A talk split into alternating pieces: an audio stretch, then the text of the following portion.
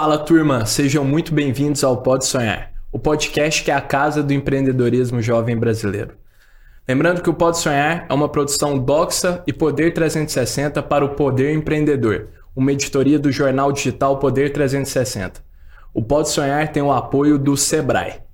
E hoje estamos aqui com um convidado muito especial, que é o Pedro, fundador da The Block Point. Pedro, muito obrigado por ter aceitado o convite e conversar aqui conosco, cara. Um prazer imenso te receber aqui. Que isso, Miguelzão. Tô, tô super feliz é, de estar aqui com vocês, a gente poder bater esse papo e bora construir. Bora nessa. Pedrão, como você já sabe, cara, a gente sempre gosta de começar o Pode Sonhar praticando aqui nos nossos convidados a a prática dinâmica de concisão inteligente, então de resumir os negócios deles em até 140 caracteres em um tweet. Posso te convidar para ler o que você escreveu para nós, por claro. gentileza? Vamos Vai lá, Pedrão.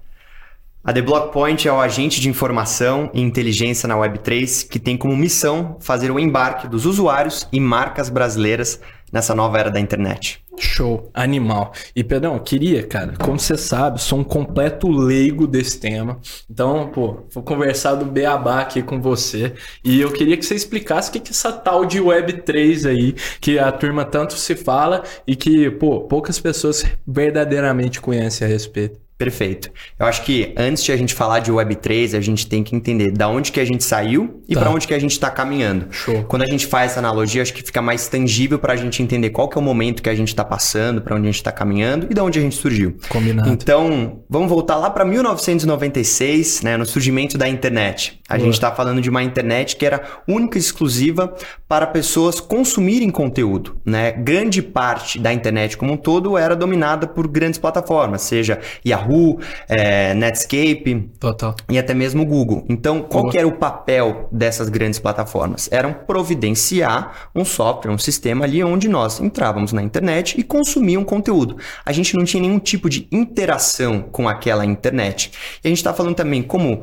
era o início da internet como um todo, uhum. de algoritmos, de uma tecnologia muito difícil. Então, as pessoas tinham dificuldade de desenvolver novas experiências e, e novas ferramentas para aquilo tudo. Então, certo. poucas pessoas conseguiam empreender naquele momento e, e, fazer novas utilidades da internet. Então, a única é, utilidade como um todo era consumir conteúdo. Então, nós, como usuários do dia a dia, consumíamos conteúdo. Certo. Aí a gente passa para um novo momento da internet. A gente está falando de 2004, 2005, onde surge as redes sociais. E aí a gente está falando, puxa, desde o Orkut, do MSN até para o Facebook. Uhum. E nós, como usuários, a gente passa a ter uma experiência não só de consumidores de conteúdo, mas de criadores de criadores, conteúdo. De fato. Então, através das redes sociais, agora a gente consome conteúdo e também cria conteúdo. Né? Então a gente passa para a Web 2, né? para a economia dos criadores. Tá. Só que tem um problema, que é nunca, desde o início da internet, a gente foi dono de um ativo digital. Uhum. Todos os nossos dados, tudo aquilo que a gente criou na internet nunca foi nosso. A gente sempre foi um hospedeiro na casa de uma outra pessoa. Certo. E a casa de outra pessoa, a gente está falando das big techs, das grandes plataformas que dominam a internet. Tá seja Twitter, Facebook, Instagram, né, ou Amazon. Então, qual que é o momento que a gente está caminhando agora? Que a gente dá a terminologia de Web3 para uma internet descentralizada, onde pela primeira vez nós, como usuários, seremos donos dos nossos próprios ativos. Uhum. E o que eu quero dizer com ativo? Puxa, desde o seu perfil numa rede social, desde um post, de uma foto, de uma música, é, de puxa é, um documento, tudo que é um ativo digital que pode ser tokenizado na internet agora, a uhum. gente tem essa essa possibilidade de ser dono. Então a gente passa é, de ter a posse daquilo, Boa. né?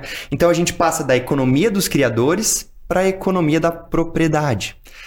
E para mim, eu falo com a maior das intenções e, puxa, com um entusiasmo enorme, que desde o surgimento da internet, a gente nunca teve uma disrupção tão grande quanto a que a gente está tendo agora e vai ter nos próximos anos. Então, para mim, é um super momento que a gente tem oportunidades nas nossas vidas. Que da hora, Pedrão. Pô, que espetáculo. Nunca ficou tão claro para mim, velho. Foi Demais. coração, que massa. E, Pedrão, eu queria muito que você é, explicasse também como é que a The Block Point entra no meio disso tudo aí. Você, você colocou as palavras muito bem é, pô, posicionadas informação e inteligência. Queria, queria que você explicasse, aprofundasse o que, que isso quer dizer. Claro, com certeza. Deixa eu te contar qual foi o nosso início. Boa. Né? É, eu moro nos Estados Unidos desde 2009. Eu sempre fui um aficionado por tecnologia. É, estudo hoje em Auburn University, faço curso de administração e tive até uma super oportunidade de trabalhar na Apple dentro do campus da minha faculdade. Caramba, eu não sabia disso. É, que é, é hora, super pô. bacana. A gente tem uma Apple dentro do nosso campus, é, especialmente porque o CEO da Apple hoje, o Tim Cook, ele é alumni de Auburn. Ah, né? é? Então ele, enfim, estuda na nossa é, faculdade e eu tive essa oportunidade de trabalhar dentro. Foi uma super aula, aprendi muito. E acho da que, cara, todo mundo hoje em dia tem que ser um vendedor.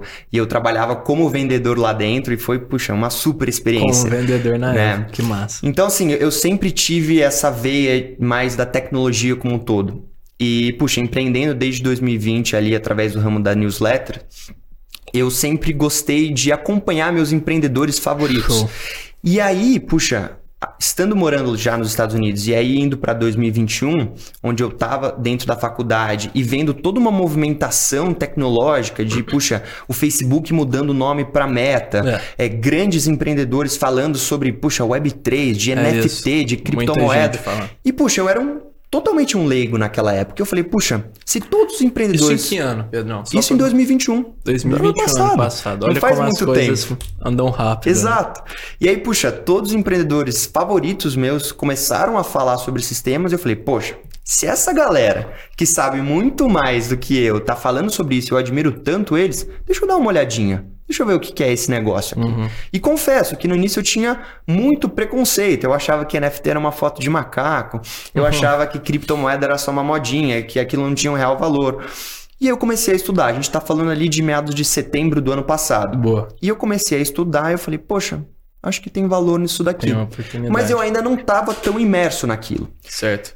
Virou o ano e eu fiz uma promessa para mim. Eu falei, puxa, em 2022 eu vou aprender um assunto do zero, vou sair da minha zona de conforto e quero aprender algo eh, desde o início. Eu falei, puxa, levando em consideração tudo que eu tô vendo dessa transformação, todas as pessoas que eu admiro tanto falam sobre sistemas, por que não estudar sobre isso? E aí eu costumo dizer que eu caí no rabbit hole, né? Que é como se fosse é, o buraco do coelho. Eu comecei a estudar sobre sistemas, fiquei apaixonado e eu sempre digo que os empreendedores geralmente falam que em algum momento da vida deles eles tiveram um clique. Que eles falam, cara, estalo. acho que é isso. Uhum. E eu sempre achei que isso era balela. Eu juro pra você, tem até um vídeo meu gravado Ah, em é? fevereiro desse ano, onde eu falo, galera, eu tô estudando sobre sistemas, é, tô super feliz com isso, tô aprendendo, e eu acho que é o futuro, e tô muito feliz de poder estar fazendo isso agora. Aham. E aí eu falei, poxa, vou me posicionar pra não só estudar e aprender sobre sistemas, mas me posicionar nesse mercado. Legal. E eu já tinha é, o know-how de newsletter desde 2020, Boa. é, empreendendo através do The Morning Pill, sua dose diária de conhecimento e reflexão, Top. é, nesse ramo de newsletter. E eu senti uma dor muito grande no mercado brasileiro, que era produção de conteúdo sobre essas novas temáticas. Boa. E a educação, para mim, ela tem que vir em primeiro lugar. E falar sobre tecnologia é muito chato. Vamos, vamos ser bem sinceros. Não é todo mundo que gosta de falar sobre Um tecnologia. assunto denso, né? Exato. Então, assim, como trazer um assunto tão denso e, e- deixar ele como um entretenimento para as pessoas, Aham. para que as pessoas gostem, gostem daquilo. Isso. Né? Então a gente fala muito hoje de, puxa, um anúncio ele não pode interromper uma É, pessoa, mas exato. sim entretê-la. Então, como que eu posso trazer um assunto tão difícil, né? E que já tem muito estereótipo da mídia especialmente aqui no Brasil, mas no mundo todo, de uma maneira tangível e bacana para as pessoas. E aí eu acabei através de uma comunidade de NFT, olha que loucura, através de uma comunidade de NFT, o The Crypto Players, eu conheci o meu sócio hoje na The Block Point, que é o Eduardo Mendes. Um ele abraço. já um abraço Um pro abraço. Edu, que puxa, devo muito a ele, meu parceiro nessa jornada. Boa. É, o Edu já vinha produzindo muito conteúdo sobre Web3 desde agosto de 2021, especialmente no LinkedIn. Entendi. E ele entrou em contato comigo, já sabia da minha experiência com newsletter e falou: Cara, tô vendo que você tá começando a produzir um pouco de conteúdo sobre isso, né? Tá se interessando mais sobre o tema.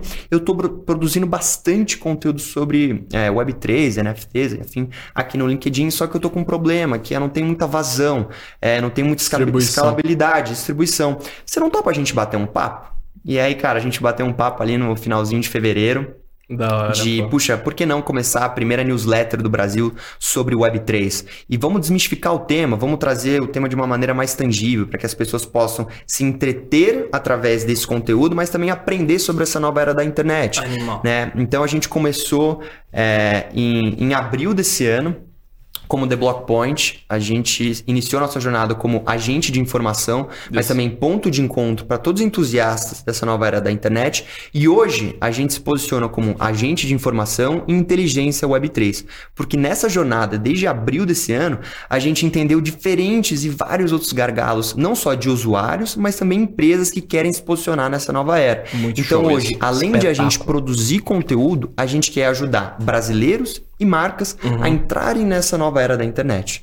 Seja Uhum. da através de um projeto, seja através de uma ativação. Aí, puxa, a gente tem que analisar o case e, e ver a melhor solução. Muito da hora, Pedrão. Pô, o trabalho que vocês têm feito é incrível, pô, de educação e entreter, de fato, você falou, até lembrei, vi uma notícia hoje de uma rede social que tá surgindo no Brasil do TikTok da educação, você viu? Essa eu não, não tô Não sabendo. viu? Pô, é, pô, um empreendedor, o Fran- Frederico Jardins, Hum, acho que é o nome dele, tá. que, pô, ele, o cara tá fundando um aplicativo que no nosso meio, Brasil é heavy user pra caramba de redes sociais, né? Nós sabemos nossa característica, nossa cultura de ser social e, pô, é um TikTok voltado só vai ter conteúdos educacionais porque essa é a nova forma de aprender. Perfeito. Eu acho que vocês exploram isso muito bem, pô, maneira de, pô, te ouvindo falar aqui sobre esses temas que são densos, complexos, cheio de terminologias específicas, pô, vocês com, com certeza conseguem traduzir de uma maneira muito clara. E eu queria até, Pedrão, que você contasse um pouco também da The Morning Pill, pô, como é que surgiu e Legal. tal, e como é que tá hoje. Bacana. Essa é, é o meu primeiro empreendimento que eu Do- tenho extremamente um carinho enorme. Foi Animal. o que, o que me fez entrar nesse mundo do empreendedorismo. É, e aí vamos voltar para 2020, tá? E até um pouquinho antes. É, eu, enfim, sempre tive uma dor muito grande e eu comecei a sentir essa dor mais ali quando me mudei para os Estados Unidos em 2019, mas já sentia um pouco em 2018, que era eu sentia que faltava conteúdo para mim. Eu sentia que quando eu participava de rodas de conversa, eu não conseguia agregar tanto para os meus amigos. E aí eu senti uma dor muito grande de conhecimento, de conteúdo, de poder agregar. E aí, puxa, eu entro em 2019 já morando nos Estados Unidos e exposto a um modelo de ensino completamente diferente do- Muito- do, Brasil, Muito distinto, né? muito distinto, né? E eu comecei a criar mais gosto por conhecimento, Boa. seja através de podcast, mas especialmente através dos livros. né? então eu comecei uma jornada de leitura ali de 2019, especialmente em 2020 ao longo da pandemia, onde eu li diversos livros. Uhum. E aí, entrando na pandemia como um todo, puxa, a gente estava trancado dentro de casa. é, junto com os meus pais, eu comprei muito essa ideia, fiquei em, puxa, em lockdown mesmo por, Sim. puxa, seis, sete meses. Boa. E eu falei, poxa, tô aqui, preso, entre aspas, dentro de Uhum. casa, como que eu posso ser produtivo? E aí, inicialmente, eu lembro que eu comecei fazendo diversos cursos de marketing digital, até abrir uma loja de dropshipping, que Ah, não é? deu muito certo, porque, puxa, não é tão fácil assim É. como as pessoas falam. E no final do dia eu tava focando em algo que não tinha um propósito, que era, puxa, quero Certo. ganhar dinheiro rápido, É, o que, que eu tô sim. construindo no longo prazo? E aí eu fiquei meio nessa de, puxa, deixa eu deixar o dropshipping de lado, deixa eu focar na, puxa, é, adquirir conhecimento. E foi através dos livros. Eu tava lendo muito livro durante a pandemia e um belo dia. Um amigo meu, é, chamado Luca Castellano, que já Boa, veio um aqui no abraço, episódio, um por sinal, bom grande demais. Lucão. É, ele entrou em contato comigo, ele tinha uma comunidade, que era a nossa comunidade naquela época, comunidade de Top. empreendedores. E ele falou assim, cara, tô com uma ideia aqui. Você bate, você você topa bater um papo comigo? Falei, vamos lá. E aí ele falou, poxa, é, eu tô vendo que você tá lendo muito livro, adquirindo muito conhecimento. E, cara, a gente tá no meio da pandemia aqui, sem perspectiva alguma do amanhã. E se a gente começasse mandando uma mensagem para as pessoas que seja simples, rápida e direta, mas que tenha o poder ali de transformar o dia delas? Falei, porra, legal. Da hora, faz sentido. Por que não fazer isso? Ah, e a gente começou o The Morning Peel ali, nossa primeira edição foi no dia 15 de, no... de setembro de 2020. Da hora, que E, massa. cara, a gente começou assim com alguns inscritos. Aham. Aí depois fomos para centenas de inscritos. Cara, hoje a gente cresceu para dezenas de milhares. Que a massa, gente passou pô. por parcerias com influenciadores. A gente fez uma caneca também, é, pegando muito como benchmark é, o Hernani do The News. Falando isso, grande abraço pro Boa. Hernani, um abraço. que é uma super inspiração para mim. O The Morning Pill surgiu também na inspiração do The News. E, cara, o The Morning Pill, sua dose de conhecimento e reflexão, de Animal. segunda a sexta, às 7, 7 da manhã, que tem o poder de transformar teus dias. E foi meu, minha primeira experiência é, empreendendo e, puxa, tive a possibilidade ali de construir um time, de liderar, de fazer parceria com o influenciador, de fazer um produto, de fazer um programa de indicação. E aí, puxa, lidar com uma comunidade foi super legal. Tem um carinho enorme. A gente continua com o The Morning Pill e estamos olhando aí para novas possibilidades no ano que vem. Boa. Pedrão, fantástico, pô. Vai estar tá o link aí das duas, Demais. dos dois empreendimentos do Pedrão aí na descrição para a turma quiser conhecer mais também. E, pô, fica o call to action também para depois vocês acabarem esse episódio, turma, e irem lá assistir o do Luca e o do Hernani, que são antigos, antigos, convidados aqui do Pode Sonhar. É bom demais. E, Pedrão, você, cara, que se aprofunda no tema de Web3 e todos esses assuntos estão surgindo cada vez mais, ficando cada dia mais em pauta, eu queria muito que você contasse qual que é, é, um ativo ou algo, algum tema dentro desse universo todo que você acha que é a maior tendência de todas. Aqui vai realmente pô, fazer uma disrupção. Legal. Na minha opinião, quando a gente fala de Web3, a gente está falando de uma transformação social. E certo. a tecnologia ela é só o enabler, ela é só aquilo que é o meio que providencia essa transformação. Tá porque quando a gente fala de Web3, a gente está falando de temas como descentralização, como ser dono do seu próprio ativo, e a gente está falando de uma mudança social, mas também de hábitos e de comportamentos dos usuários. Porque ser algo descentralizado quer dizer que, puxa, você é o dono daquilo e não tem a quem recorrer a um terceiro caso você tenha um problema. Vou te dar um exemplo a gente tem nossas contas do Instagram hoje. Tá? Se der algum problema, você vai entrar em contato com o suporte do Instagram. É isso. Correto? Uhum. Porque você tem um terceiro, é uma plataforma centralizada. Tá. Digamos que eu estou falando de uma rede social descentralizada, onde não existe um terceiro que comanda aquilo e dita as regras. Tá? Eu sou dono do meu ativo e ao mesmo tempo que eu sou dono, eu tenho que arcar com as consequências de você ser dono. Tá bom. Né? Então, puxa, você precisa ter ali um cuidado maior. É. Você tem que, puxa, ter. Muda, os hábitos mudam. O negócio é seu. O negócio é seu. E ao mesmo tempo que, puxa, se no Instagram hoje tiver algum problema, você entra em contato com o suporte, em uma plataforma descentralizada, você não tem um suporte a quem recorrer. Entendi. Então, o nível de, uh, de, puxa, ownership, mas também de, puxa, você ter que lidar e arcar com as consequências, vai para um outro patamar. Uhum. De responsabilidade. De, de, exato, de responsabilidade. Saquei, então, saquei. por isso que na minha visão, a Web3 ela é uma transformação social, porque a gente está falando de uma mudança de hábitos, Verdade. de costumes, e desde a questão de responsabilidade, de propriedade. Então, assim, muda tudo. Muda o jogo tudo, muda. De fato. Tá? Então, na minha visão, tá? como eu falei no início, a gente está falando de uma mudança de paradigma, que a gente vai ser dono de ativos digitais pela primeira vez na internet. Uhum. Porque hoje, o nosso perfil, o nosso conteúdo, o nosso engajamento nas redes sociais não são nossos. Isso é muito louco. Isso né? é muito louco. E assim, acho que esse é o mais louco de tudo. Quando as pessoas entenderem o que, que a gente está passando e qual é o impacto dessa tecnologia e por que, que ela é tão importante, aí sim as pessoas vão começar a se ligar, hum. né? A gente é completamente sujeito e pô, fica à mercê das Exato. big techs, como você Perfeito. nomeou. Né? Perfeito. Né? Então, Pô. assim, se, um, se, uma Big Tech hoje ela resolver mudar as suas regras da plataforma, Exatamente. ou o algoritmo muda, ou Legal. ela decide que o seu canal não é mais relevante, qual que é o poder que você seu tem? O formato, pra... né? Exato. Muitas vezes. E assim, tudo isso muda e você não tem nenhum tipo de voz ativa ali. Né? Verdade. Né? Então você fica à mercê da plataforma. Então você começa a entender que a dinâmica está mudando, as pessoas estão começando a acordar e ver, puxa, eu não sou realmente dono do que eu tenho hoje na internet. Sim. Porque eu dependo de uma outra plataforma. E tem uma frase que eu gosto muito. Eu esqueci o nome do autor, mas ela fala assim: pessoas seguem pessoas e uhum. não plataformas. Tá certo.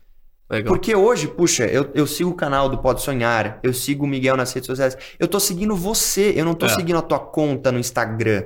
É. Né? Então, assim, você pode mudar de plataforma e levar o conteúdo com você Sim. em uma plataforma descentralizada. Porque hoje, imagina, digamos que surge uma plataforma completamente nova amanhã e todo mundo começa a migrar para ela. Você vai ter que começar do zero. É. E tudo que você construiu no Instagram, digamos que seja sua conta principal, e todos aqueles seguidores, todo aquele suor que você colocou para criar uma comunidade engajada, digamos que o Instagram morra do dia para noite, e tudo aquilo que você construiu vai pro Vai zero. Imagine que agora, Verdade. numa plataforma descentralizada, você tem a oportunidade de levar tudo aquilo que você construiu com você. E, e você enxerga isso, Pedrão? Nós vamos sem conseguir- sombra de dúvida. É mesmo? Mesmo. Que da hora. pô. Já existe uma plataforma chamada Lens Protocol, que é como se fosse o protocolo Lens. E essa é uma plataforma 100% descentralizada. O seu conteúdo é um NFT, su- o, o seu perfil é um NFT, o seu engajamento é, é, um- é tokenizado. Então, Caramba, puxa, no final do dia, o que importa é o que você cria Você ali. cria conteúdo lá? Não, ainda não. Ainda eu não. tenho o meu perfil, Boa, mas eu ainda não crio conteúdo lá. legal. E, e curioso, porque tem uma, uma frase famosa que fala: não coloque todos os seus ovos em uma só cesta. É isso. Agora eu vou mudar um pouquinho. Ah. Não coloque seus ovos em uma cesta centralizada. é verdade. Porque eles não são seus. Verdade. Entende? Então, assim, é uma mudança de paradigma muito grande. Ela ainda vai levar um tempo, porque o baque é muito grande. Mas quando as pessoas entenderem, e as pessoas já estão começando a entender, aí é game changer É, total. De fato. E Pedrão, o que que, que que você coloca? Pô, você está imerso nesses temas, cria conteúdo, ensina, leva educação. Tem algum projeto que você acredita muito, você investe, alguma NFT? Pô, que com como diretamente você engaja com esses projetos, sabe? Perfeito. É, na minha opinião, e assim, esse é um comportamento que eu adoto, assim, é, eu não gosto muito de ficar focando em retorno financeiro ou Tá. em investimento. Entendi. Tá? É, até porque hoje, especialmente no Brasil, a gente tem milhares de estereótipos da É tecnologia. verdade. né? Então, Ainda assim. mais com esse boom dos criptoativos. aí. Exato. Verdade. Então, assim, o meu foco principal, ele é, puxa, na construção de uma nova era, de uma nova maneira de relacionamento entre empresas e consumidores, que vai gerar lucro, sim, que é Uhum. importante, mas é uma construção. O foco principal não é aquele, né? Então, assim, existem alguns projetos, sim, é, que eu sou holder, né? Que eu sou proprietário do NFT, é, que eu gosto, que, puxa, eu, eu tô ali na comunidade, Certo. mas esse não é o meu foco principal. Vou te dar um Entendi. exemplo de um que eu gosto bastante, que é o projeto da reserva. O Boa. projeto da reserva, que é o Pistol Bird, que eles lançaram, se eu não me engano, em abril desse ano, né? Quais são alguns dos benefícios que você recebe ali? É você ter uma loja 100% focada para a comunidade, então roupas exclusivas para quem é dono Entendi. daquele NFT. Então assim, aí você começa a gerar um pouquinho mais de utilidade para aquele ativo e ele passa a ser somente um meio. E eu gosto de dizer, é, um- uma das utilidades do NFT, ele é ser a porta de entrada para vários benefícios e experiências, tá? Então, porque no final do dia, é, existe um- uma grande é, misconception, né? Existe essa, essa má interpretação das Uhum. pessoas sobre o que é um NFT. Um NFT nada mais, nada menos é do que um título de propriedade digital. Ele é isso.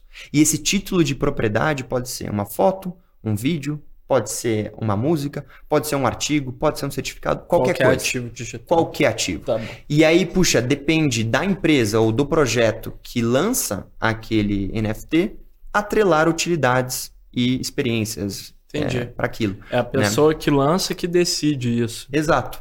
Entendi. Entendeu? Se ela não quiser atrelar uma utilidade para aquilo, ela pode. Perfeito. É. Ele é só um colecionável digital. Entendi. Que esse é outro movimento que a gente está vendo muito. As pessoas hoje, eu vejo que elas estão alérgicas ao termo NFT. Então, Então, Verdade. puxa, por que não chamar de colecionável digital? entendi. Porque não deixa de ser um colecionável É. digital. Então a gente, a gente tem visto grandes empresas é, como Starbucks, o Reddit e até mesmo o Instagram, que agora é, o Instagram ele virou um marketplace de NFT. O, Ah, Instagram é? já aceita NFT na Não plataforma. sabia disso. É super bacana. Que da hora. Na última semana no Jogo do Brasil, eu publiquei o meu primeiro NFT no Instagram, Que da hora. que era uma representação do Brasil na Copa do Mundo. E não é o print do. Não é o NFT. print. Que da hora. Não pô. é o print. Que E lá tá verificado. Esse é um colecionável digital. Ah, entendi. Aparece. Exato. Então, essas plataformas começam a se posicionar e não utilizar tanto o termo NFT, mas sim colecionável digital. Legal, Pedro. Sabe que eu sou leigo, mas eu tenho um NFT, sabia? Mesmo? Dessa, Qual? É, eu, a gente ganhou aqui no Pode Sonhar do Tauan, da Mais Um Code. Legal. Uma, pô, uma empresa super bacana que veio aqui, eles lançaram uma, uma coleção super da hora, então tem um NFT, Fernando. Perfeito. Da hora, pô. Sensacional. Depois vou mostrar pra você. Claro, você Pô, já tá caminhando nesse mundo. já tô caminhando. Legal. E aí eu tive que abrir lá minha carteirinha, anotar no papel, né? Porque fala, tem que fazer isso, né? Exato. E aí é isso que eu tô te falando. A responsabilidade, É ela é muito maior. Nunca fiz isso na minha vida, pô. Perfeito. Anotar a senha, o ID da MetaMask no Sim. papel, pô. E assim, vamos vamos fazer uma analogia. É, o que você tem hoje é uma carteira descentralizada, Show. né? Então a gente é uma carteira digital, a MetaMask, por exemplo, que é uma das mais famosas. Tá. Você tem uma senha para acessá-la. Se você perder aquela senha, não tem como você ligar no suporte da MetaMask e falar assim: Não tem, né? MetaMask, perdi a minha senha aqui, você pode me ajudar? Não tem. E é por isso que eu te falo que é uma mudança também de hábitos, de, hábitos. costume, de responsabilidade, Show. né? Concordo. Então, puxa, se você perder, Miguelzão, acabou. Acabou, cara. Tem até umas histórias engraçadas disso, né? Da turma que comprou Bitcoin em 2008, Perfeito. algum, algum bagulho assim, e aí esqueceu a senha, esqueceu o ID, Sim. e aí hoje não consegue sacar, né, Pedrão? Exato. Você não consegue resgatar, Não. mesmo multiplicando por sei lá quantas vezes. Não, porque você não tem acesso àquilo. É.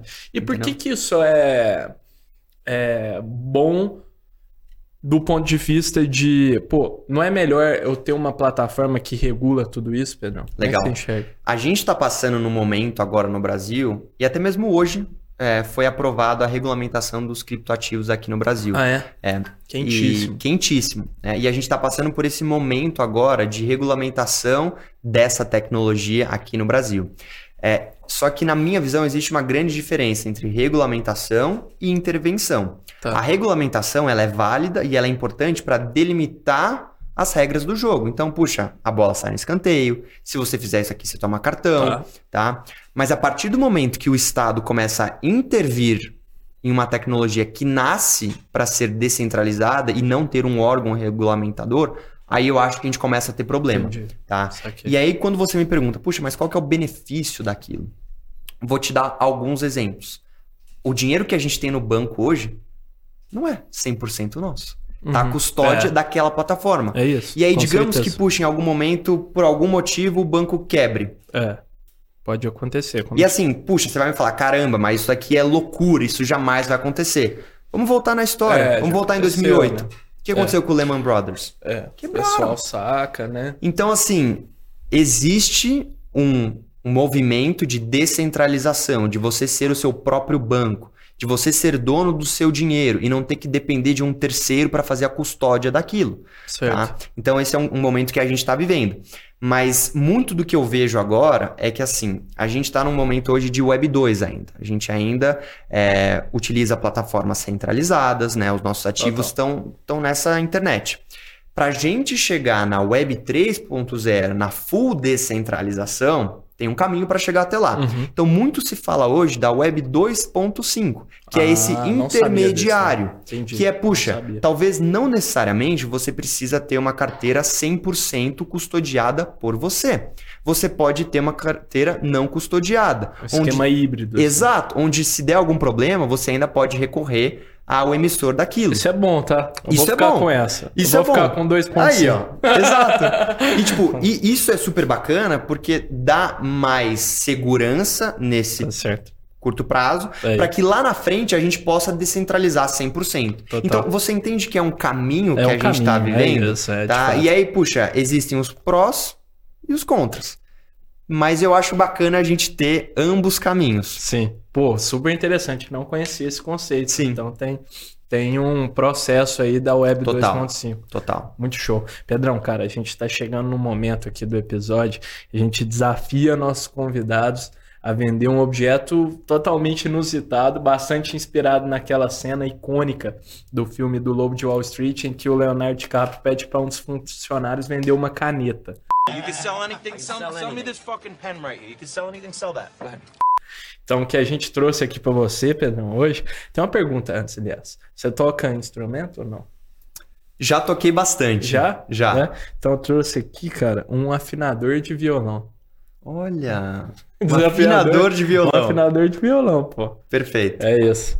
E Pedrão, enquanto você pensa, eu vou dando um recado aqui para as marcas que queiram apoiar, dar mais voz a jovens empreendedores que estão construindo projetos, empresas fantásticas, levando temas tão importantes quanto esse que a gente está conversando aqui para mais pessoas. Não hesitem em entrar em contato com a gente, caso vocês queiram é, patrocinar aqui, ajudar, apoiar o Pode Sonhar. Nosso contato está aí na descrição desse vídeo, tem nosso e-mail e também um formulário. Nós vamos conversar com vocês de braços abertos. Fechou? Boa, vamos lá. Vamos lá, Pedro. Miguelzão, você curte ouvir música? Adoro, velho. Qual é o tipo de música que você gosta de ouvir? Gosto muito de sertanejo. De sertanejo? Sertanejo. Mesmo? E, puxa, geralmente ah, os teus cantores favoritos, eles utilizam algum tipo de instrumento específico? Com certeza, né? Violão tá muito presente, né? Mesmo? Mesmo. Cara, imagine que você tá num show, digamos que, puxa, do seu artista favorito, e por algum motivo é, acontece um problema e o violão do teu artista, ele fica desafinado. É. E você pode ser aquele fã, aquela pessoa crucial naquele momento que pode salvar o show e ainda construir uma relação de longo prazo com o hora. teu artista. Você topa comprar esse afinador de violão? É na hora, Pedrão. Mesmo? Fica fácil, pô. Fica fácil, pô. Demais. Pô, eu quero ser essa pessoa que vai salvar o show, pô. Sensacional. Animal, pô. Muito bom. Mandou bem. Então, turma, eu passo o convite pra galera, viu, Pedrão? Você acha que consegue vender esse afinador aqui melhor que o Pedrão, ficou difícil. Mas manda pra gente aí na DM do Instagram, comenta no YouTube aí que a gente vai ler a melhor resposta no episódio adiante. Boa. E posso te falar uma coisa? Ah, Pedrão. É- E você trabalhou como vendedor na Apple, pô. Vender um afinador de violão tá fácil demais. pô. Cara, essa foi uma experiência muito legal. Tanto na parte de experiência, de você, puxa, aprender como você vende um item. E, puxa, digamos que você vai vender um iPad. Só que, cara, dentro do iPad, você pode vender outros itens. Seja a capa pro iPad, Verdade. seja a Apple Pencil, que é a canetinha pro iPad. Então, como que você faz esse jogo de necessidade para o teu cliente ali? Muito bom. E então, poxa, teve todo esse aprendizado, teve todo o aprendizado da língua também, de, puxa, você tá Pô, tentando persuadir uma fantástico. pessoa em inglês, É. né? E você tá num ambiente completamente diferente daquele que É. você vive. E eu lembro que na época eu tive que passar por vários processos da, da, da Apple como um todo. Então você tem que fazer treinamentos da empresa para se preparar e, puxa, maneira de você negociar, maneira de você adicionar um outro item. É bem Incrível, legal, cara. Foi uma incrível. super experiência. E, pô, intenções diferentes, né? Pô, o americano não tem as mesmas intenções do brasileiro e tal. São Exato. pensamentos completamente diferentes. E, pô, eu acho que você toca num ponto aqui que os melhores vendedores aqui desse bloco do Pode Sonhar sempre vão por essa abordagem que você usou. De fazer perguntas e tal, entender, explorar a dor do cliente. Sim. a necessidade. Então, pô, essa abordagem é fantástica. Com Pô. certeza teve uma baita experiência lá na, lá na Apple. Foi, foi super legal, mas eu confesso, e era isso que eu ia te falar, é, eu assisti alguns episódios, eu Boa. fui vendo como que a galera ia se preparando, eu falei, Estudou, poxa... estudou. É, e eu posso não saber qual que é o objeto, mas deixa eu entender, puxa, como que as pessoas é, venderam esse item e como que eu posso, puxa, modelar aquilo que elas fizeram e aplicar no ao vivo aqui com você. Tá certo, pô. E esse é um baita ensinamento, pô, de ter inspirações e tal, pô, você se aprofundar em, em temas que tem especialistas nisso, pô. E até um tema que eu queria conversar com você, Pedrão, sobre criação de conteúdo Legal. e você explorando um tema completamente novo. Você, pô, seus dois empreendimentos são completamente relacionados à criação de uma comunidade, levar informação, levar educação. Eu queria muito saber o que, que você aprendeu ao longo dessa jornada criando conteúdo. Boa. Miguelzão, vou te falar que tem um, um tópico que eu venho refletindo muito ultimamente e eu acho que talvez essa possa ser a minha maior contribuição aqui hoje, que Boa. é criação de conteúdo é o melhor investimento que você vai fazer com o menor investimento financeiro, mas com o maior ROI no longo prazo. Eu vi um post no LinkedIn seu sobre isso e achei fantástico. Queria que você se aprofundasse. Claro, porque assim, hoje a gente está falando da economia dos criadores, né? Uhum. Todo mundo hoje pode ser um criador de conteúdo. É isso. Todo mundo hoje pode, puxa, começar um negócio criando conteúdo. Porque no final do dia o que você precisa é gerar valor para pessoas. Né? E qual é a maneira mais fácil, entre aspas, de começar isso? Através de conteúdo. E hoje, quando a gente olha para as plataformas digitais, vamos pegar o TikTok, puxa, para você viralizar no aplicativo criando conteúdo, cara, é relativamente fácil. Sim. Né? Você tem ali uma proporção muito maior do que o que você colocar por trás. Então, puxa, se você acertar o tópico, É. se você acertar o formato, cara, isso pode gerar algo maravilhoso para você. Então, na minha opinião, hoje, todo mundo pode ser um criador de conteúdo e é o melhor ativo que a gente pode construir.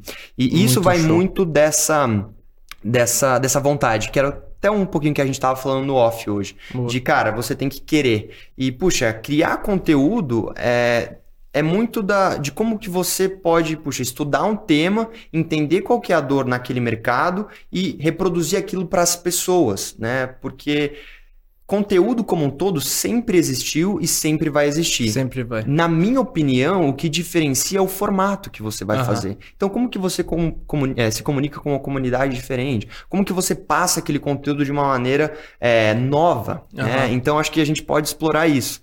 E, e aí, fazendo um gancho para o que eu estou empreendendo hoje, eu diria duas coisas. Uma delas que é a gente tem um ativo maravilhoso nas nossas mãos hoje, que é a criação de conteúdo. E a criação de conteúdo pode abrir milhares de portas Exato. milhares. A gente não tem ideia do que a criação de conteúdo ela pode nos proporcionar. E hoje, na minha opinião, a gente está vivendo um dos melhores momentos das nossas vidas.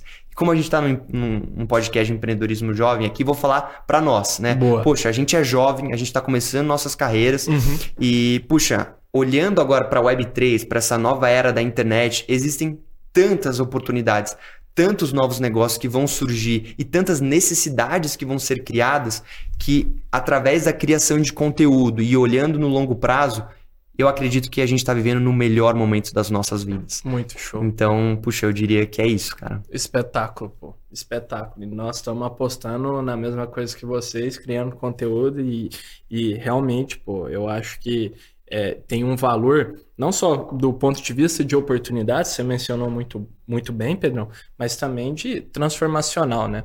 Então, pô, você é, tem a oportunidade real gerar valor para pessoas, pô, entendendo a dor delas e, e seja inspirar, é, mesmo que essa não seja a intenção diretamente, mas educar, levar informação, pô, isso é um baita propósito, é um baita, é, pô, negócio muito valioso para você ir dormir à noite, deitar a cabeça no travesseiro e saber que você está gerando valor, pô, isso é muito legal. E isso é muito bacana. E eu acho que isso vem com, com dois, é, dois pensamentos que eu tenho que eu acho super relevante compartilhar aqui com vocês.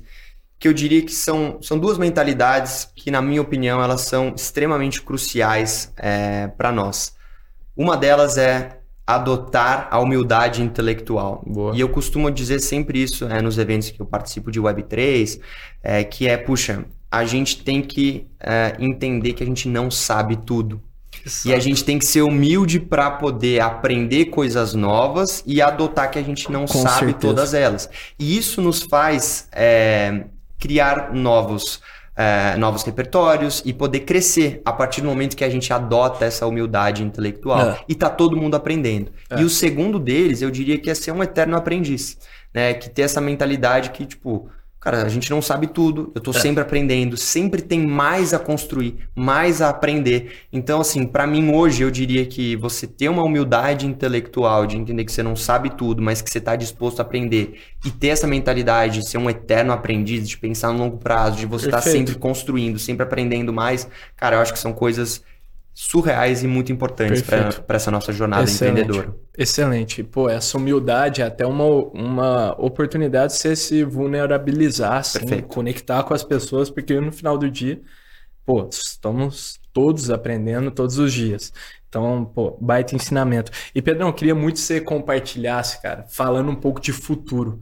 Onde você sonha em chegar com The Morning Pill, com, pô, seus empreendimentos e você pessoalmente também. Onde você pensa em chegar no horizonte de tempo que você quiser estabelecer. Então, 5, 10 anos. Legal. É, na minha opinião, é, o que eu mais quero é poder deixar um legado.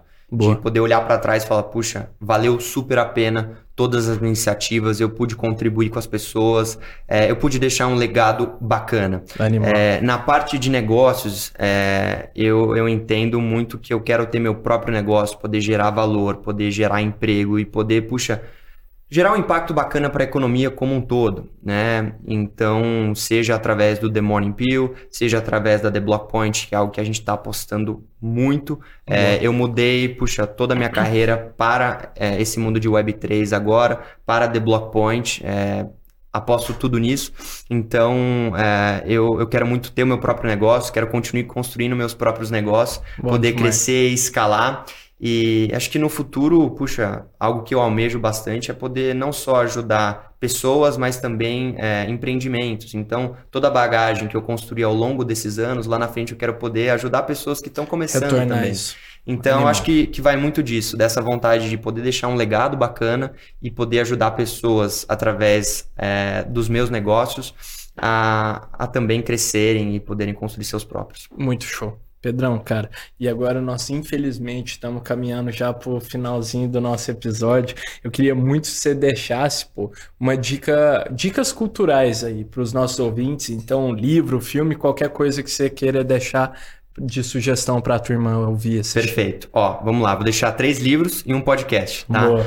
Três livros. O primeiro dele, 48 Leis do Poder. O segundo deles, Meditações do Marco Aurélio. E o terceiro, Padrão Bitcoin motivo pelo qual eu estou indicando esses três. Boa, quero saber. O primeiro deles é para a gente entender como é que funciona o jogo de poderes no mundo e o jogo social. Esse é o 48, 48 leis do poder. O segundo deles, meditações, para você, através da filosofia estoica, entender e aprender como lidar com suas próprias emoções.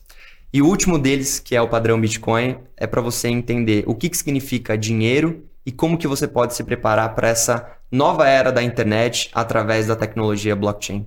Da que para mim é a maior oportunidade que a gente tem nas nossas vidas hoje, desde o surgimento da internet. E o podcast que eu queria deixar é o podcast How to Get Rich, do Naval, que na verdade é, ele mesmo fala durante o podcast que esse é um, um, o nome do podcast desse episódio ele é um clickbait Boa. ele é mais para chamar a atenção Chama. das pessoas que ao invés de how to get rich ele chamaria de how to get wealth que ao invés de como é, se tornar rico é como gerar riqueza. E para mim esse é um podcast que é não só para negócios, mas para a vida como um todo. Ele atribui muito valor e puxa, para mim é uma é uma é um episódio puxa primordial para todo mundo escutar. Que da hora, pô, não conhecia. Não vale conhecia super a pena. Da hora. E são três horas e meia de podcast porque é uma é uma contemplação de uma, de uma thread de, de tweets, né? Então, como se fosse uma, uma jornada uhum. de tweets que ele fez. E dentro de cada tweet, ele, ele destrincha aquilo, ele se aprofunda. Tá então, bom. é muito legal, vale super a pena. Entendi. Nesse último mês de agosto... Ele sozinho... Ele mais o cofundador dele ah, do... Tá Esqueci o nome da empresa dele agora, que acho não que é Angel saber. List, se ah, eu não me engano. Tá. É o cofundador dele uh, entrevistando ele. Ah, entendi. E nesse último mês de outubro, na verdade, eu ouvi acho que umas três, quatro vezes. Ah, é? Mas são, é um episódio de três horas e meia, ou não? Uma série de. Ele de... tem cada um, é, cada um desses, desses tweets é, como pequenos episódios, mas ele tem esse episódio como um todo é, contemplado no mesmo, que aí é três horas e meia. Mas caso você queira, puxa escutar só um dos tweets, aí tem lá. Entendi. Super legal, tá no Spotify. Show. E, Pedrão, pô, essas duas, é, as duas últimas dicas de livro que você deu, pô, são livros muito mais profundos, pelo que você explicou aqui. Meditações não é exatamente só sobre você meditar, são questões mais profundas. Sim. E eu também do Bitcoin, como é o nome, Pedrão? Padrão Bitcoin. Padrão Bitcoin também fala de blockchain como um todo e sobre a cadeia. Perfeito. Muito da hora, pô. É, não, é super bacana. Esse Meditações é do imperador romano Marco Aurélio. Legal. E meditações são todas as reflexões que ele teve. Então é como se fosse o diário pessoal do imperador romano. Cara, é Entendi. super bacana. E eu sou um super fã de filosofia estoica. Eu acho que a gente começa a entender que a gente não controla tudo, a gente é dono das nossas próprias emoções. Então, ter esse autocontrole acho que é super relevante e importante nos dias de hoje. Animal, Pedrão. Cara, eu queria te fazer uma pergunta muito interessante. Você que está imerso nesse universo Web3 todos os dias, o dia todo. Que projeto que mais te surpreendeu até hoje? Nesses anos, nesses todos esses meses estudando, escrevendo sobre, o que, que mais te surpreendeu? Olha, eu vou ser bem clichê, mas eu acho que eu tenho que falar dele, porque foi um projeto que acabou se tornando modelo para o ecossistema como um todo, que é o Board Ape Yacht Club, que é tá. conhecido como o, o projeto de NFT da foto de macaco para todo mundo. Mas eu acho que as pessoas não sabem o que, está que, é, que tá por trás? Eu mesmo não sei. Pedro. Basicamente é um projeto uh, de 10 mil NFTs, 10 mil unidades. Tá. E são imagens é, autogeneradas por um software. Tá? Ah, é? E o que, que aconteceu? É, ele, esse projeto ele determinou, né, ele colocou essa regra, entre aspas, dos, das 10 mil unidades de, de NFTs, que não é uma regra, mas ele começou, ele, ele set the rule para isso. Tá. E esse projeto foi o primeiro ali, se eu não me engano, que ele colocou a propriedade intelectual do ativo disponível para os proprietários do NFT. O que, que isso quer dizer? Imagine que agora, através é, do meu NFT, se eu sou dono de um NFT dessa coleção, eu consigo criar marcas através de marcas. Então, os proprietários é, desses NFTs, vou te dar alguns exemplos. Alguns deles criaram a primeira banda do, do metaverso, que é o Kingship. Então, eles utilizam a propriedade intelectual, a foto do NFT, para criar essa banda. Um restaurante na Califórnia chamado Bored and Hungry, ele foi feito em cima das fotos né, desse NFT. Ah, é? Então a gente começa a criar marcas em cima de marcas. Caramba, Vou te dar um exemplo, curioso. tá? Para deixar isso mais tangível.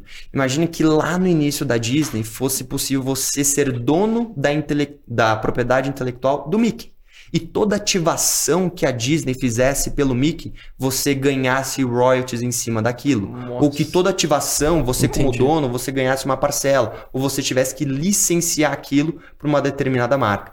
Então foi um grande shift aí no ecossistema. Aquilo se transforma em uma marca. Se torna uma marca. Então, e você pode usar isso ao seu favor porque é seu. Exato. Você não pode usar a marca Board Ape, tá? tá? Que é, são quem que efetuou é a si. coleção em si, mas você pode utilizar do seu ativo, seu do ativo. seu NFT. Tá bom. E, puxa, isso é maravilhoso. A gente viu até é, uma das aplicações disso, a, o MM.